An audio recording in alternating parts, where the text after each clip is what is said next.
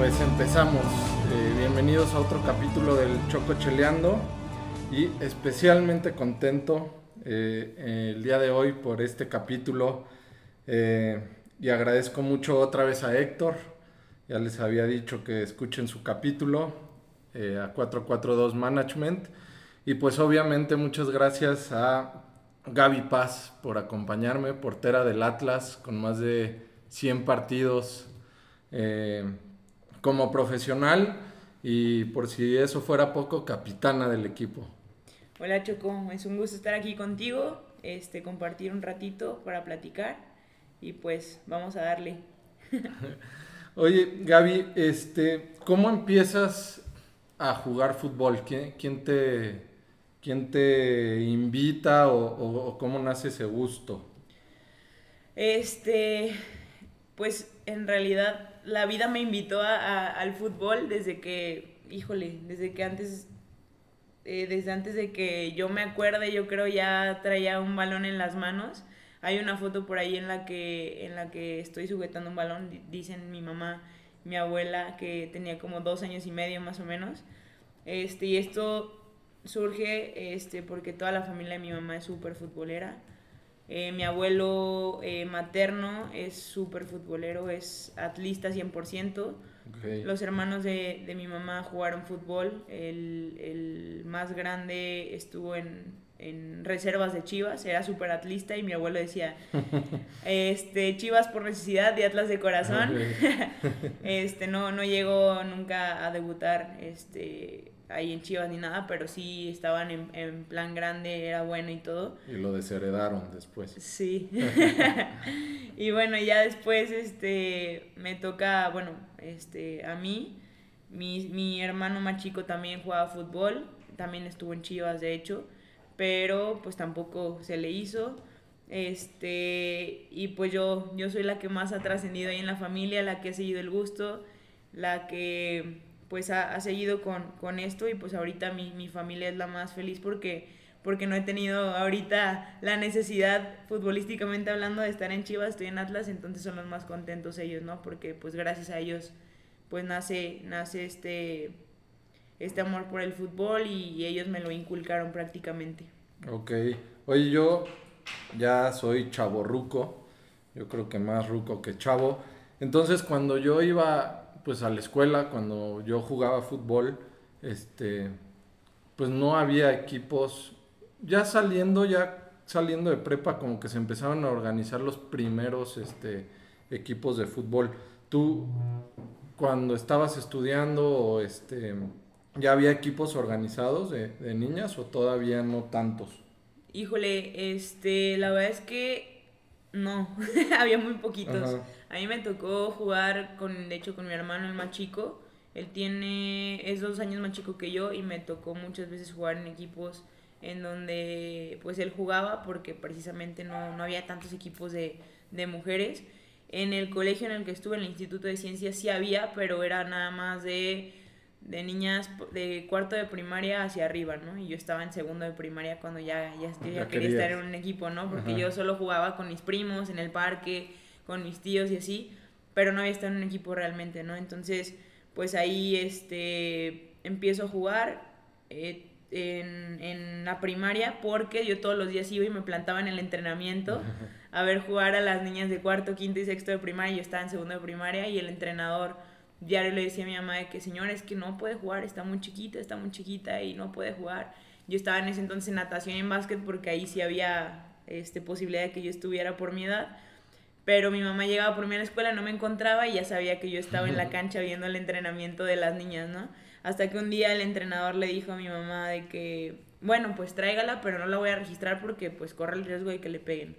Ya pues empecé a entrenar con ellas y cuando vio que era buena, pues ya le dijo, ¿sabe qué señora? Si tráigame una foto para, para hacerle registro. Oye, si le pegan, no se preocupe, no pasa nada. no pasa nada. Entonces ya fue cuando estuve oficialmente en el primer equipo de niñas este, que eran más grandes que yo, yo en ese entonces todavía era delantera y pues ya, ahí, ahí fue mi primer equipo. Sí, estuve viendo algunas entrevistas que, que te han hecho y, y, platicas mucho esa parte, que, que, empezabas como delantera, incluso llegas a la selección Jalisco jugando de delantera. Este, bueno, dos cosas. ¿Cómo, llegas a, la selección Jalisco? es un, selectivo para jugar nacionales. Y después, ¿cómo pasas de, ser delantera a, portera? Bueno, ¿cómo llego a Selección Jalisco? Precisamente por una de las chavas que jugaba ahí en fútbol en, el, en, el equipo del, del, colegio, ¿no? Bueno, ella era más grande, este, era compañera de mi hermano, el más grande, que me lleva casi cinco años. Ella ya estaba en secundaria por ahí, ella estaba en Selección Jalisco. Entonces ella me ve jugar un día y le dice a mi hermano, oye, ¿por qué no la llevan a, pues a, Selección Jalisco? Es muy buena. Nosotros no teníamos ni idea de que existía. O sea, digo, a lo mejor sí, pero pues nunca había tenido como el acercamiento. Entonces, pues ahí por, por medio de ella voy a un entrenamiento, ella me recomienda, entreno y pues me quedo, ¿no? Este, me tocó ir a una Olimpiada Nacional en el 2005 en Cuernavaca como delantera, pero igual las, eh, la categoría más, de, más chiquitas eran 93, 94, yo soy 95 de diciembre, entonces me llevaban casi dos años algunas, ¿no? Entonces fui a, ese, a esa Olimpiada, obviamente pues no, no iba como titular ni nada, porque de hecho yo era de las más chaparritas, yo no estaba nada alta en ese momento. Y fui a esa Olimpiada, este fue en Cancún, Cuernavaca, digo, Cancún 2005, y para el siguiente proceso que iba a ser la Olimpiada Nacional en Cuernavaca en el 2006, este, empezamos a entrenar porque obviamente había entrenamientos de preparación y todo. Y la portera, Ruth, de Poncitlán, este, no, de repente dejó de ir a entrenar y teníamos un partido de preparación. Y como yo era de esas niñas que no le da, no le da miedo el balón ni nada y a veces me ponía, pero no me encantaba, pues, pues me dijeron, Gaby, pues ponte de portera. Y yo, ah, pues va, préstame unos guantes y va. Pero te digo, yo era la chaparrita del equipo, ¿no? Y pues me puse de portera, lo hice bien y el siguiente partido, ay, pues Ruth no va a poder venir hoy tampoco, ponte de portera. Y pues me quedé de portera, Ruth nunca llegó y ahí me quedé. Entonces pues me tocó jugar mi primer nacional como portera, fue en Cuernavaca 2006 y quedamos campeonas de hecho. Este, ya estuve tres procesos más, Pachuca 2007 volvimos a quedar campeonas nacionales. Este, y mi último nacional fue en Sinaloa en el 2009 y ganamos ahí la plata. Entonces me fue bastante bien. Este, yo al principio pues no tenía ni idea, solo hacía las cosas por inercia, pero ya poco a poco pues entre lo que te dicen los papás, porque obviamente pues no había un entrenador de porteras como tal, de lo que te dicen los papás, entre lo que ves, entre la noción que ya traes, porque seguramente pues también es algo que ya ya traía, ¿no? Y este, pues ahí fui creciendo y, y, fui mejorando poco a poco y también fui creciendo, me ayudó bastante. Oye, ¿cuándo le agarras el gusto? Porque en las cascaritas o todo, por lo menos en mi experiencia es, este, pues el maletón, póngalo de portero, nadie quiere estar ahí o, ya sabes, como que es una posición que todo el mundo le saca. Ahorita me decías que pues, ni siquiera es que te gustara tanto, fue más por una necesidad del equipo. ¿Cuándo le agarras el gusto? Que dices, no, pues ya aquí me quedo. Híjole. O todavía ni siquiera. Yo creo que no me acuerdo, o sea, este, yo tenía 9, 10 años cuando esto pasó y pues, pues me ponían ahí, pues ya. o sea, pues qué hacías, ¿no? Este, ya más bien me enfocaba como en decir, pues sí, quiero mejorar y pues a lo mejor desde ese momento dije, bueno, pues tampoco lo hago tan mal, ¿no? Y ya eh, creo que cuando te das cuenta que no haces algo tan mal, pues dices, bueno, me gusta, ¿por qué? Porque destaco. Y sí, me gustaría estar adelante y meter goles y todo, pero al final pues decía, bueno, no, no, no está tan mal como, como pudiera parecer, por lo que dices de que nadie quiere ser portero en, en las cascaritas o en ningún lado, todo, quiere, todo el mundo quiere meter goles, ¿no? Porque al final es pues lo más fácil, lo que, lo que todo el mundo, pues al final, por lo que jugamos, ¿no? Por, por goles, ¿no? Para meter goles y con eso se gana. Pero bueno, al final yo creo que desde ese momento, en, desde ese primer partido en el que me di cuenta que realmente no hacía las cosas mal y que había jugado muy bien, este, yo creo que ahí dije, bueno, pues no pasa nada. Pues, aquí me eh, quedo. Sí, aquí me quedo, entonces yo creo que fue ahí. Me cuentas que tenías como 10 años. ¿Cuándo lo empiezas a ver como una carrera? O sea, ¿cuándo empiezas a, decir, me voy a dedicar más que las demás a esto?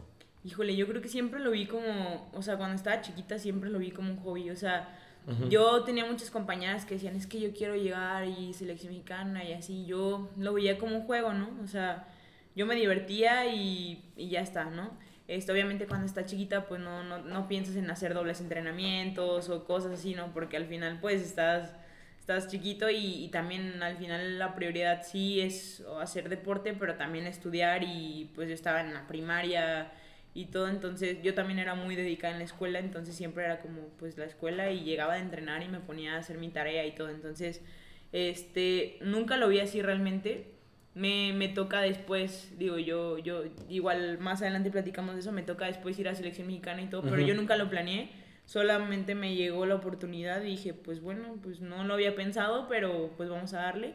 Y ya, o sea, realmente cuando lo vi como un tema profesional, yo creo que ya fue ya hasta después de mis 16 años, 17 años, que ya es cuando, cuando me empieza a, a llamar a selección mexicana. ¿Te llaman jugando para la selección Jalisco? ¿Es de ahí donde te llaman de, de la No. selección o cómo funciona? No, no sé.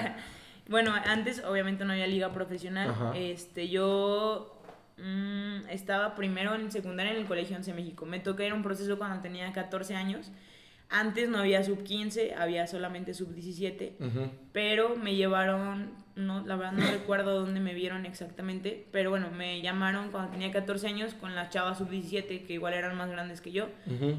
Fue la primera vez que estuve allá en el CAR, este, pero no me llevaron al proceso del mundial porque obviamente las porteras pues eran más grandes y todo. Me toca esa experiencia y dije, bueno, no pasa nada. Me divertí, conocí a varias de las que iban porque habían estado conmigo en procesos de selección Jalisco. Y ya está, así quedó. Cuando entró a la prepa, estaba yo en primer semestre de prepa en el TEC y fueron los Panamericanos aquí en, en Wow. Guadalajara. Entonces, la selección mexicana femenil, la mayor, está entrenando en el TEC. Entonces, ahí estaba Leonardo Cuellar. Y ya, pues, estaba ahí, este, nosotros estábamos entrenando, creo que día hicimos interescuadras, era un sábado, me parece. Y él me vio entrenar y me dijo, oye, este, ya habían pasado dos años o año y medio, año y medio de que yo había ido a- al CAR. Me dijo, hola Gaby, ¿cómo estás? Este, ya no, ya no has ido con nosotros, no sé qué. Y yo, ah, no, pues ya no me han llamado. Me dice, ah, le voy a decir a, siempre trae un asistente que vuelva a tomar tus datos y pues, en, en unos meses, en unos, dice, espera tu, espera tu llamado pronto. Y yo, ah, ok, eso fue en octubre, me parece. Entonces dije, bueno, pues ya está, ¿no? Octubre, noviembre, diciembre, enero y en febrero me llega convocatoria, ¿no? Y yo estaba de que, órale, pues qué padre, ¿no? Y digo, yo estaba en la prepa y en el TEC la verdad es que son muy estrictos con las faltas y dije, bueno, pues me voy a ir, ¿no? Me fui, pero las convocatorias antes, ahorita son de una semana o así, antes eran de dos semanas y larguísimas. ¿Por qué? Porque no había precisamente una liga profesional en la que cuando no estuvieras en concentración pudieras pues desarrollarte o entrenar igual que si estuvieras allá, ¿no? Entonces Ujú. las concentraciones eran muy largas. Entonces me voy a mi primera concentración, que creo que duró 10 días, 12 días, pues era faltar a la escuela, ¿no? Entonces dije, bueno, pues voy y ya, si sigo, pues ya veo qué pasa. Pues me vuelven a llamar y me vuelven a llamar, me toca ir al premundial, este, y después, ah, cuando voy a ir al premundial, eso fue el premundial, fue, iba a ser en abril, pero ya me había acabado mis faltas en el TEC. Entonces ahí me ves hablando con el director, con eh, aquí y allá, para ver si me daban chance. Me dijeron, ¿sabes qué, Gaby? Vete a tu premundial, pero aquí no te podemos dar chance. O sea, ya no tienes faltas y pues tienes que dar de baja tu semestre o si no, pues vas a reprobar todas las materias y te van a aparecer en Ok. tu boleta como reprobas. Y yo, no manches. Y dije, bueno, pues ya no pasa nada. Hablé con mis papás y mis papás, no pasa nada, te apoyamos. Obviamente no estaban de acuerdo porque estaba a punto de terminar el semestre. Ajá. Este, pero al final dije, bueno, pues esta oportunidad no se me va a presentar dos veces en la vida. Y pues me di de baja, perdí el semestre completo y me fui al, al premundial. Y ya el mundial iba a ser en septiembre, entonces igual iba a faltar mes y medio y pues tampoco este, entré el otro semestre. Ajá. Entonces, pues bueno, eh, así, Así. así, así fueron las sea, cosas. Prácticamente una casualidad que hayas llegado a ese mundial de sub-17. Pues eh, se podría decir así, sí. Porque, o sea, no, por lo que te entiendo, o sea, no es como que haya un proceso de visorías que, que te detectaron, te encontraste al entrenador que se acordó de ti y, sí. y pues vámonos. Sí, digo, a- había procesos de visoría, sí, sí lo sabía, pero no era como que yo estaba al pendiente y decía, ah, voy a ir, no. O sea, Ok. te digo, la verdad es que yo siempre lo veía como un hobby y yo, yo creo que por eso también salían las cosas, ¿no? Porque lo, no lo veía como...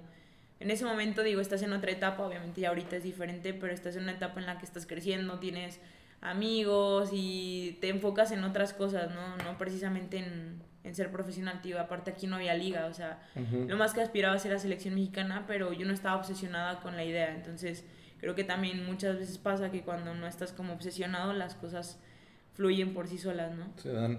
Oye, dos mundiales, o sea, es increíble. Poca gente, poca gente puede decir que jugó un mundial de lo que sea. ¿Cómo, ¿Cómo los viviste? Híjole, fue, fue la verdad algo muy bonito. Y los dos fueron diferentes porque en el sub-17 me toca ser titular y en el sub-20 ya no me toca ser titular. Entonces también lo disfruté mucho, pero sí lo vives de diferente manera porque es menos la presión. En el primero, como te comentaba, pues me toca ir este, a, a convocatoria. Fui en febrero, más o menos finales de febrero. El premundial ya era en abril, entonces el equipo ya estaba prácticamente formado, ¿no? Este, me toca ir, había ya una portera titular y todo, empiezo a ir yo y pues en cuestión de dos concentraciones me gané la titularidad. ¿No era Ruth de Poncitlán? No, no era Ruth. sí, no, no era Ruth. Este, ella ya había una portera titular, pero al final pues este, por trabajo y puro trabajo y talento, talento puro, me, me, me quedo como titular yo, entonces este pues me toqué el premundial, este, te digo, regresamos, seguimos trabajando y todo, y después conseguimos nuestro pase a, a, Azerbaiyán en el 2012, y ya posteriormente también me toca jugar el mundial. Sí fue un proceso como complicado porque yo nunca había competido, digo, sí me había tocado estar en selección Jalisco y todo, pero pues estás hablando que, que llegas a, a, literalmente al hotel y todo y pues hay selección brasileña, nuestro grupo estaba Brasil, estaba Japón y Nueva Zelanda, ¿no? Entonces te toca en un hotel, ves y dices, no manches, o sea, pues eso es verdad lo que estoy viviendo, te toca estar en unos hoteles de lujo, de primer mundo, en Azerbaiyán, que es un país petrolero, es súper de lujo todo. Este, estaba súper padre, la verdad, y, y son experiencias que la verdad, o sea, me acuerdo y fue hace 10 años casi, ¿no? Entonces, son experiencias muy bonitas. Sí lo viví ese mundial este, diferente porque obviamente pues estaba chiquita y yo sabía la responsabilidad que traía en mis hombros, ¿no? O sea, estás hablando que, que, vas a representar a un país, entonces sí, sí es muy importante tomarlo así, yo, yo siempre he sido muy disciplinada y, y me tomo las cosas muy en serio.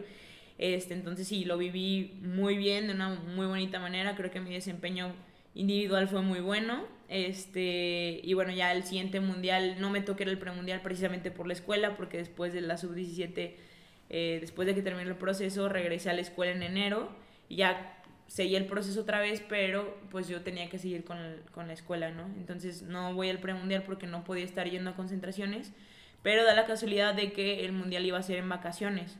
Entonces, pues bueno, al final todo se acomodó otra vez.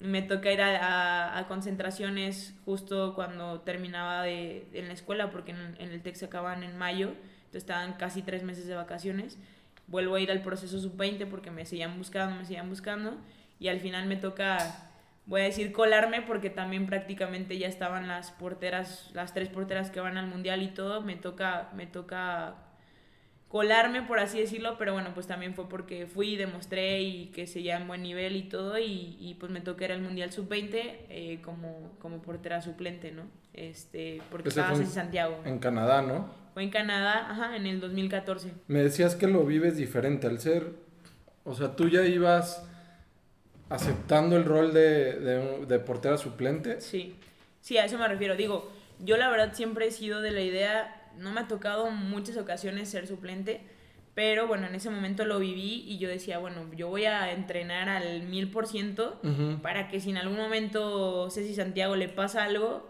Leo volteé y me ve a mí, no vea porque íbamos tres porteras. No, no volteé a ver a Emily porque iba Emily, Emily Alvarado también. Entonces yo entrenaba full siempre. Y dicho y hecho, este, en un partido contra Nigeria jugamos, eh, Ceci la golpean en la cabeza y me mandan a calentar a mí, ¿no? Entonces dije, bueno, no estoy haciendo las cosas tan mal porque al final obviamente estás hablando de un nivel de élite en donde todas las que vamos pues estamos listas para, pues, para el momento en el que se requiera.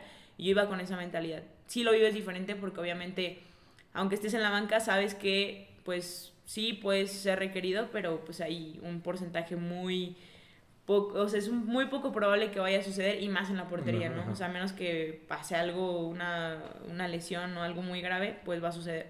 Digo, yo siempre entrenaba muy responsablemente y a full, pero este, también me toca disfrutarlo a lo mejor un poquito más en, en otros aspectos, ¿no? Como que no iba ya tan presionada o como, no sé. Disfrutas un poco más las sobremesas de la cena o algo así. Exactamente, sí, sí, a eso me refiero, pero, pero muy padre las dos experiencias.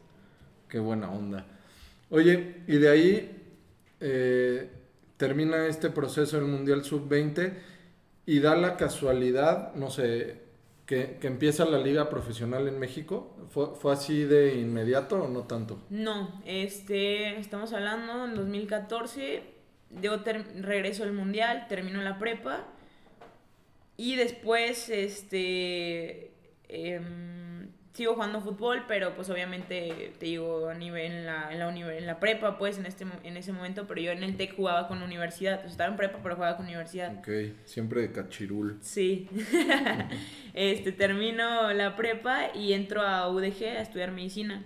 Este, y ahí seguía jugando yo en UDG. Ya iba en tercer semestre de medicina y sale la noticia, estamos hablando que fue en el diciembre del 2016, sale la noticia de que iba a haber liga profesional en México, ¿no? Este, y dije, no inventes, es lo único que me falta vivir, ¿no? Ok. Ya estás como más consciente y todo, y yo, es lo único que me falta vivir. Y mi papá, estás loca, porque a mi papá, como entre paréntesis, no le gusta nada el fútbol, o sea, le va y, por ejemplo, el sábado fue a verme jugar y todo, pero porque, pues porque me quiere mucho, pero él no lo disfruta realmente, no sabe. Este, ni patear un balón. le gustan los caballos y y, y, ya, o sea, él no sabe nada de fútbol. Entonces, pues bueno, mi papá me dice, ¿estás loca? ¿Cómo vas a dejar la escuela? Y yo, no, pues no lo voy a dejar, o sea, porque yo me quería ir a jugar a Tigres porque me habían buscado de Tigres. No, pues busco un equipo aquí. Yo, no, me voy a Tigres, me voy a Tigres, me voy a Tigres. Y yo con la mía, ¿no? Entonces, este, pues pido licencia en la, en la universidad y me voy a Tigres, firmo por un año. Y pues mi papá está infartadísimo, mi mamá sí, tú vete, mi mamá siempre es como más, este, más fría en ese aspecto. Y pues me fui, este, estando allá en Tigres, este, como te digo, me gusta mucho estudiar y siempre estoy así, pues hago examen a la Autónoma de Nuevo León, igual a medicina, pues quedo en medicina, entonces entro allá a medicina, saco mis papeles de UDG y entro allá. Pero pues por cosas de la vida, este, ya al final, ah, como que empezaron a pasar ciertas situaciones, me di cuenta que realmente no me quería quedar allá los seis años de carrera y que era demasiado y que realmente sí era muy complicado combinar pues las dos cosas, ¿no? Aparte de la Universidad Autónoma de Nuevo León, este, a diferencia del UDG, son las dos son muy buenas escuelas, pero en la Autónoma de Nuevo León pues son como un poco más exigentes, entonces no me estaba no me estaban no me estaba dando la realidad es que no me estaba dando hacer ambas cosas. Este, y le dije a mi mamá, ¿sabes qué? o sea, pues me quiero regresar, pero no, no quiero por la escuela. Y me decía, no pasa nada, regrésate y acá vemos qué pasa y tú no te preocupes y todo va a fluir. Entonces termino mi contrato en Tigres, me regreso a, a, acá a Guadalajara porque Atlas me, me busca. Y pues eh, regreso a Atlas y ya estando acá intento volver a entrar a UDG, pero como ya había sacado mis papeles, ya había perdido mi lugar. Entonces fue un show. Estuve intentando regresar, hacer examen, regresar, no pude entrar lo intenté dos, tres veces, no se pudo, no se pudo. Y dije, bueno, por algo están pasando, por algo se me está negando este, el regresar de nuevo. Y me metí a otra carrera, me metí a una carrera en línea pensando en que, bueno, si en algún momento me quiero ir a otro estado a jugar o a otro equipo o a otro país, pues ya no, ya no voy a ya no voy a estar preocupada por la escuela, ¿no? de que ah, otra vez voy a dejar a medias la escuela. no va a ser un impedimento. Exactamente. Oye, pero te saltaste algo, digo, te metiste a los estudios, que es muy importante, pero fuiste campeona con Tigres. Ah, fui campeona con Tigres. sí. qué, tal? Muy bien, muy bonito. La verdad es que es uno de los recuerdos de profesionales este, más cañones que recuerdo no me toca jugar esa final. Este, ¿Por qué? Porque me había fracturado el dedo dos partidos antes de entrar a la liguilla. Uy, qué coraje. Entonces estuve fuera pues como tres semanas y ya cuando regresé pues obviamente ya este pues yo no traía el mismo ritmo que, que, que mi compañera que le toca jugar. Entonces no me toca jugar la final, pero la vivía full. Este, fue una final padrísima, nos fuimos a penales. El estadio de Rayas tenía 52 mil personas, o sea, fue una experiencia muy padre. Eh, me toca ser campeona y aparte lo, el motivo principal de nosotras era Osvaldo Batocletti, que estaba enfermo, sabíamos que tenía cáncer. que en cualquier momento se nos iba a ir, que ya no iba a estar acá con nosotros y, y fue también como uno de los de las motivaciones para ese campeonato. Entonces tiene muchísimo significado para mí este, el haber quedado campeona con Tigres. Obviamente ha sido mi, mi único campeonato y, y, te digo, lo recuerdo, lo recuerdo de una muy bonita manera. ¿Fue el primer torneo de, de Liga Femenil ese que son? No, fue el segundo. En el, primero fueron campeonas Chivas y ya en el ah, segundo nos toca ser campeonas a nosotras. Entonces, estuviste un año en, Tigres, dos torneos. Estuve dos torneos en Tigres, sí, así es. Y, y luego regresas a Atlas. Sí. Bueno, más bien vienes a Atlas. Vengo a Atlas, sí, porque no había estado en Atlas nunca en mi vida. Nada más de aficionada. Sí, de aficionada, sí. Así es. ¿Y cómo se da e, esa llegada? ¿Tú, tú buscas eh, esa oportunidad? ¿Casualmente te buscan ellos? Pues un poquito y un poquito. Este, yo ya estaba pensando en regresarme y surge, eh, hay una reestructuración en Atlas porque no les iba tan bien, la institución como que al principio pues no, no buscó las mejores armas o los mejores jugadores, todo, y de repente llega otro entrenador, Fernando Samayuda, que es mi entrenador actualmente, y hace una reestructuración, corre como a 19 jugadoras, lo contratan a él, las corre y empieza a buscar gente, entonces fue un poquito de mi parte que yo sabía que él estaba buscando y también este, le dijeron, ¿sabes qué? Pues Gaby pues, trae como de regresarse. Y pues me contacto con él, yo lo ubicaba porque él antes era entrenador de femenil en universidad. Y pues ya, hablo con él y pues es como el vínculo. Y vengo, hablo, de hecho tuve que venir a Guadalajara a platicar con él antes obviamente de tomar una decisión porque no me iba a, venir o arriesgarme a perder algo, a o sea, como sin tener nada, decir bye. Nada seguro. Ajá, exactamente. Entonces, este, vengo, hablo con él y todo súper bien y así es como me toca venir para acá. Y te conviertes en capitana del Atlas. sí, en el segundo partido. Yo no lo podía creer porque obviamente en el equipo, o sea, éramos un equipo nuevo, ¿a qué me refiero? A que literalmente de las que estábamos en ese equipo reestructurado de Atlas, nada más tres habíamos ya jugado en la liga, que era Fabiola Ibarra, Celica Arce y yo. O sea, las demás venían del universitario. O sea, Sama las había buscado, las conocía. Eran muy buenas jugadoras. Me había tocado jugar contra ellas o con ellas. Y pues bueno, pero muchos eran más grandes que yo. También tenían mucho liderazgo. El primer este partido jugamos contra Morelia.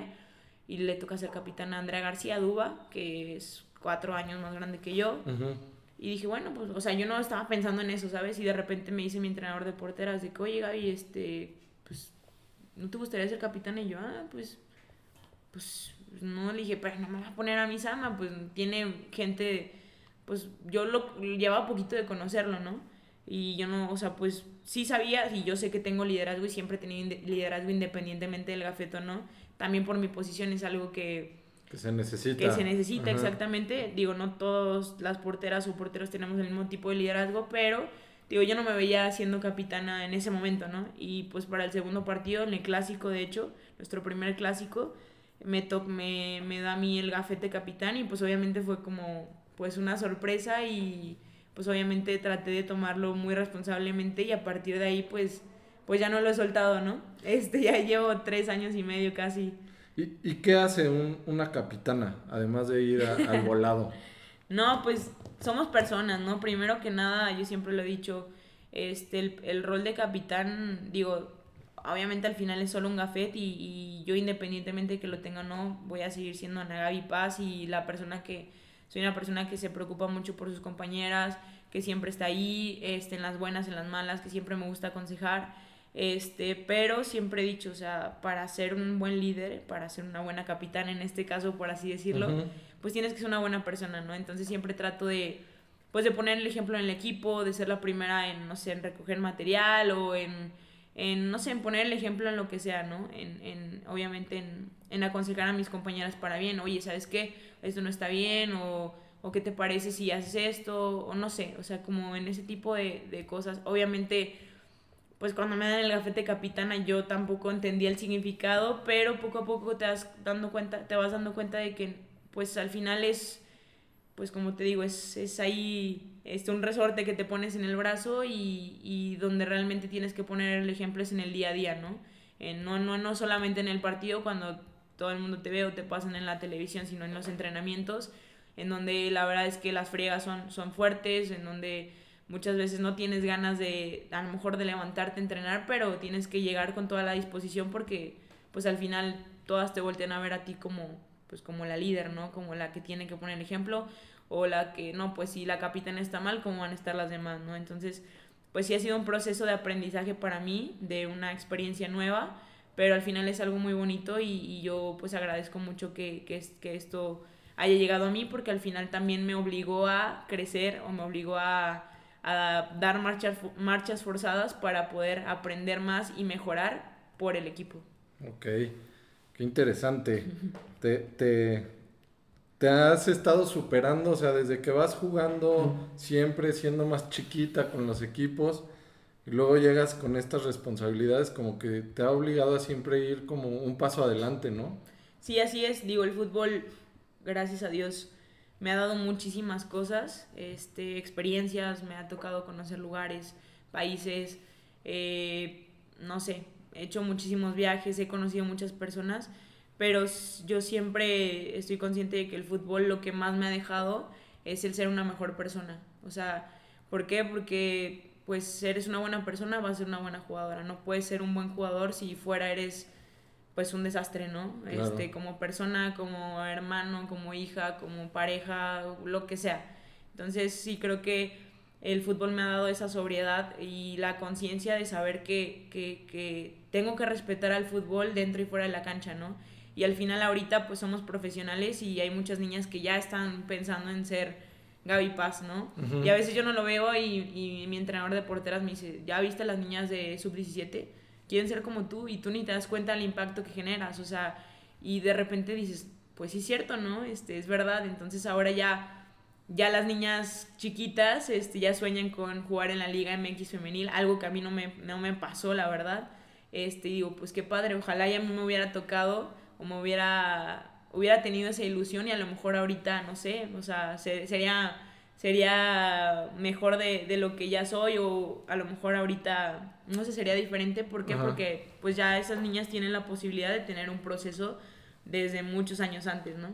Justo eso iba. Tú, tuve la oportunidad de platicar con Pepe Riestra, presidente del Atlas, y me comentaba que, que ya están viendo, no, no recientemente, ya es un proceso, pero que ya están viendo la estructura femenil pues de manera profesional, como al equipo varonil.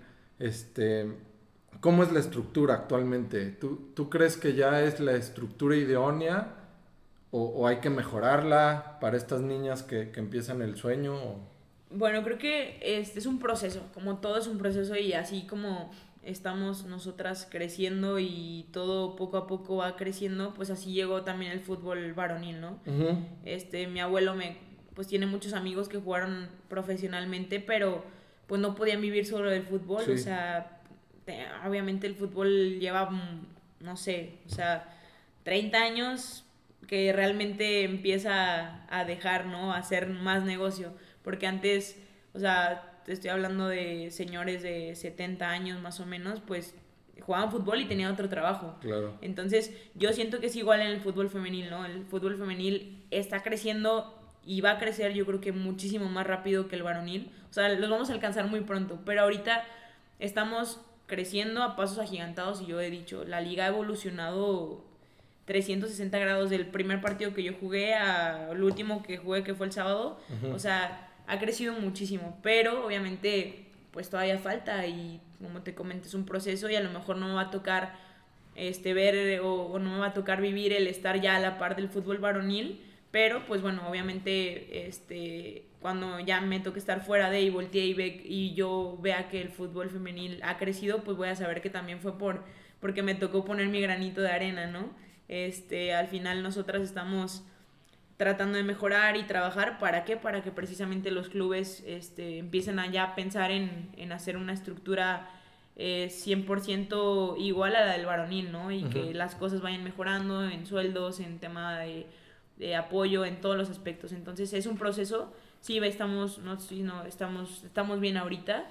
Este, puede mejorar, claro que puede mejorar, hay muchas áreas de oportunidad todavía, este, pero pues al final todo lleva un proceso. Exactamente. Como las jugadoras, pues la liga tendrá que llevarlo. te tocó ya jugar dos de los clásicos más eh, importantes del país. ¿Cómo, ¿Cuál se vive más apasionado? ¿El Tigres Rayadas o el Atlas Chivas? Híjole, es una pregunta muy complicada. Porque en Monterrey la gente es súper apasionada. O sea, apasionada, apasionada, apasionada. O sea, ya no existe otro, otro, otros dos equipos más que Rayados y Tigres. Y acá en Guadalajara pues es diferente, ¿no? Este, obviamente, este, pues Chivas es como dicen, ay, que Chivas tiene más afición y todo.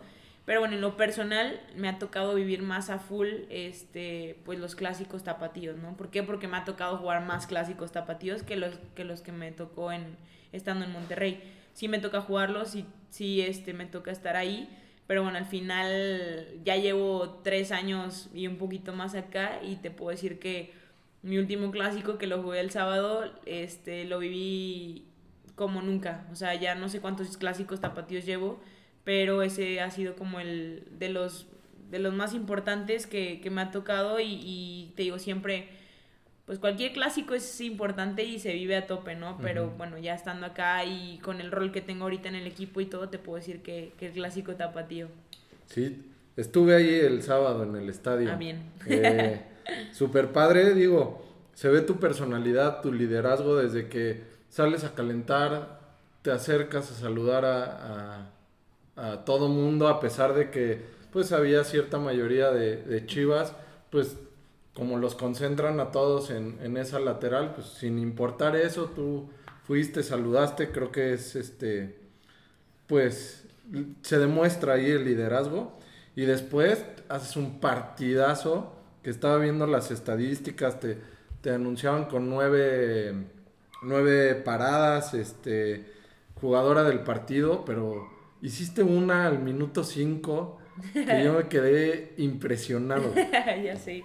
¿Cómo, vives ya a toro pasado ese, este, esa fracción de segundos donde ves a la centro delantera enfrente de ti lista para sacar un bombazo? Híjole, yo creo que en ese momento ni piensas las cosas, ¿no? O sea, yo me trato de prepararme muchísimo mentalmente y todo precisamente para que las cosas fluyan, ¿no? Este, te puedo decir que la verdad a veces ni sabes cómo actúas en el momento o lo haces tan rápido y por inercia que ya cuando lo haces dices, pues no manches, o sea... ¿Ya viste la, sí, la repetición? Sí, claro, ves la repetición y ya es como que dices, pues hice las cosas como tenía que haberlas hecho, ¿no? Ajá. Pero pues creo que este, lo platicaba con Ceci, mi psicóloga, le digo, es que a veces como que actúo por inercia, me dice, es que no es que no pienses, es que, o sea, tienes ya tan practicadas las cosas, ya tan entrenadas que, que simplemente dejas que fluyan, porque obviamente si te tienes a pensar de que, ¿qué hago? Pues no, ya, ya te metieron el gol, ¿no? en, mi, en, mi, caso. Es ahí donde se ve el trabajo pues, sí, que claro, haciendo. Exactamente, entonces, bueno, al final, pues es un poquito de concentración, es muchito de trabajo y pues es también el, el, cómo entras y, y, la mentalidad que llevas, ¿no? Este de pues de hacer las cosas y dejar que todo fluya y, actuar en cuando se tenga que actuar y hacer las cosas lo mejor posible. Entonces, pues bueno, sí, este, me toca por ahí hacer un muy buen partido. La verdad salí, a pesar del resultado, salí tranquila conmigo misma, pero sí no deja de ser como un sabor agridulce, ¿no? Por, por el marcador y todo, pero bueno, pues al final así es el fútbol, uno tiene que ganar, uno tiene que perder, o bueno, empatar, pero bueno, en este caso nos toca perder y, y, ya está. Es diferente perder jugando horrible, haciendo un partido espantoso, que, que perder siendo la jugadora del partido y bueno, como equipo dando un, un partido digno, digamos, o sea, fue un buen partido que se mantuvo 0-0 hasta el minuto, no me acuerdo, pero ya ha avanzado el partido. Sí, claro. Y tres preguntas para, para terminar. Ok. ¿Cuál es tu estadio favorito? Y no se vale decir ni el Jalisco ni el Volcán. Híjole. No favorito, o sea, que te guste, ya sea por bonito o por las sensaciones que te ha tocado vivir. Híjole, esta es una pregunta difícil, pero la realidad es que este me toca este torneo conocer el de Toluca y me encantó, me encantó, este, porque aparte es chiquito, pero creo que no me tocó conocerlo antes de la remodelación, pero creo que está remodelado, la cancha está espectacular, o sea, es una alfombra literalmente, y también en la jornada 1 me toca hacer un muy buen partido, no como el del sábado, este no, no fue igual de eufórico que el del sábado, pero me toca hacer un buen partido y era el único estadio que me faltaba por conocer, el de el Nemesio 10, entonces me encantó, yo quedé enamorada de ese estadio y entonces ahí está la respuesta, el Nemesio 10. Yo estoy al revés, lo, lo, conozco sin remodelar. Ah, y sí, sin duda es, o sea, se vive el fútbol tan de cerca nosotros como aficionados a, a los jugadores que casi, bueno, no casi, casi, si se dan un golpe en la banda lo, lo escuchas, ¿no? Entonces sí, sí se vive muy, muy bonito en ese estadio. ¿Qué estadio está pendiente para mm. ti? que te gustaría jugar? Ay, ¿Jugar?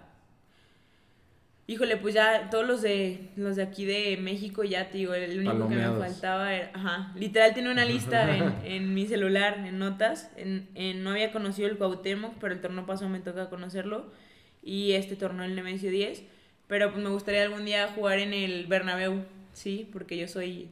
Eh, madridista y me encantaría jugar un partido ahí. No hay otro. Día. Sí. Gran equipo. sí. Sería increíble y además con la remodelación que están haciendo va a quedar espectacular, se va, se va a poner bueno. ¿Y qué cábalas tienes? No se vale si eres creyente decir rezar. No, ¿Eh? soy súper cabalera, soy súper cabalera, sí. Este, siempre llevo el mismo top, ah. el mismo top para los partidos. Yo no sé qué voy a hacer el día que ya no funcione. No, por eso nada más lo uso para partidos. Este, tengo ahí un amuletito que siempre pongo en la portería. Eh, cuando entro al reconocimiento de cancha siempre entro con el pie derecho y todas las líneas las cruzo con el pie derecho. Eh, son muchas, ¿eh?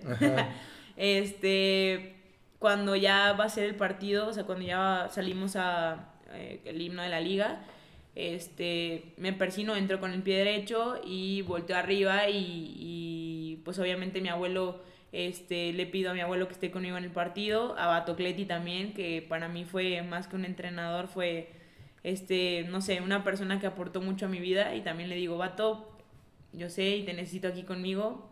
Este, entonces volteo y, y también le pido a Dios que, que me acompañen. Este, de hecho, tengo ahí siempre volteo hacia arriba, me persino y volteo hacia arriba.